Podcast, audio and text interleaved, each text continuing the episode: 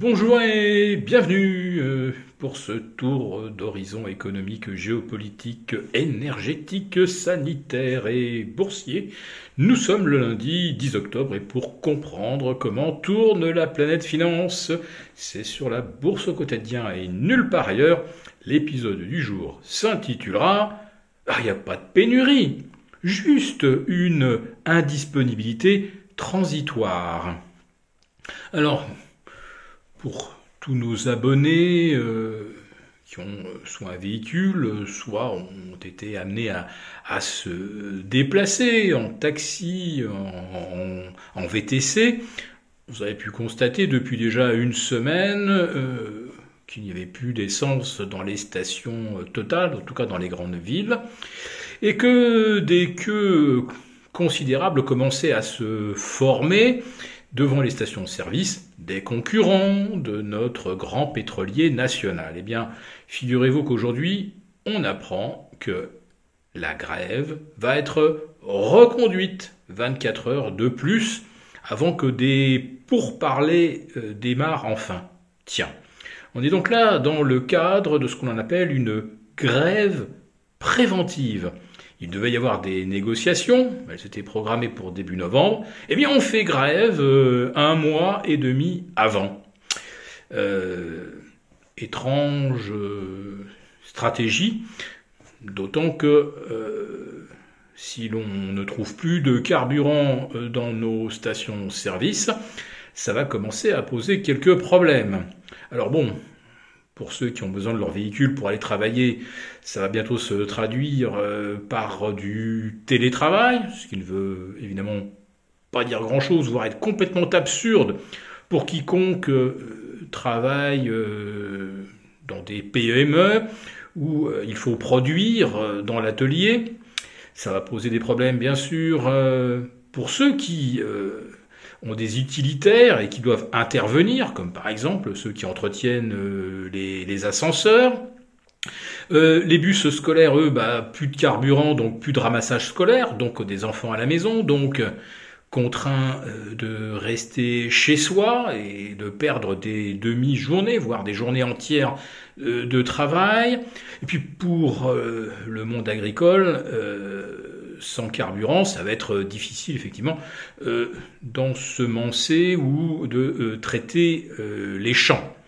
Je pourrais comme ça décliner tous les problèmes très pratiques que pose la plus grave pénurie de carburant que la France ait jamais connue, avec quasiment 100% des stations à sec sur Paris et Petite Couronne, dans les, dans les principales métropoles, sur euh, Marseille, région PACA, et le nord de la France. Alors bien sûr, il reste les véhicules prioritaires qui ont toujours accès à de l'approvisionnement, mais globalement, on n'a jamais vu la France aussi proche d'un collapsus économique que tout le monde voyait venir, sauf le gouvernement, puisque M. Véran, le porte-mensonge, euh, le porte-parole euh, de l'Élysée, a déclaré il y a plusieurs jours qu'il n'y avait pas de pénurie d'essence, et il a récidivé ce week-end en expliquant que n'y a, enfin, on ne manque pas d'essence, c'est juste qu'elle ne peut pas sortir des raffineries. Alors moi, euh, dans la même veine, je pourrais vous dire que euh, en avril 2020, on ne manquait pas de masques. C'est juste qu'on n'arrivait pas à les sortir des entrepôts. Ou on ne manque pas de moutarde. C'est juste qu'on ne trouve plus la ville de Dijon sur la carte. Et le gouvernement ne manque pas d'intelligence ou de compétences. Euh, c'est juste que ça a beaucoup de mal à sortir de leur cerveau. Alors vous allez dire oui, je critique euh, le gouvernement, euh, c'est facile, euh, alors que c'est une affaire privée. les négociations entre Total, ses salariés, les syndicats, ça ne regarde pas l'État. si vous vous souvenez bien, en 2018, lorsque des gilets jaunes avaient bloqué la sortie des raffineries, le gouvernement s'était quand même empressé de les dégager manu militari et qu'on ne me dise pas que le gouvernement n'a pas de moyens de pression sur euh, Total pour engager des discussions qui au moins éviteraient les blocages, même si on n'est pas tout à fait d'accord sur euh, l'ampleur des hausses de salaire ou des primes que l'on souhaite distribuer. Là, ce qui est en train de s'instaurer, c'est une sorte de, bah, de rationnement ou de confinement qui ne dit pas son nom.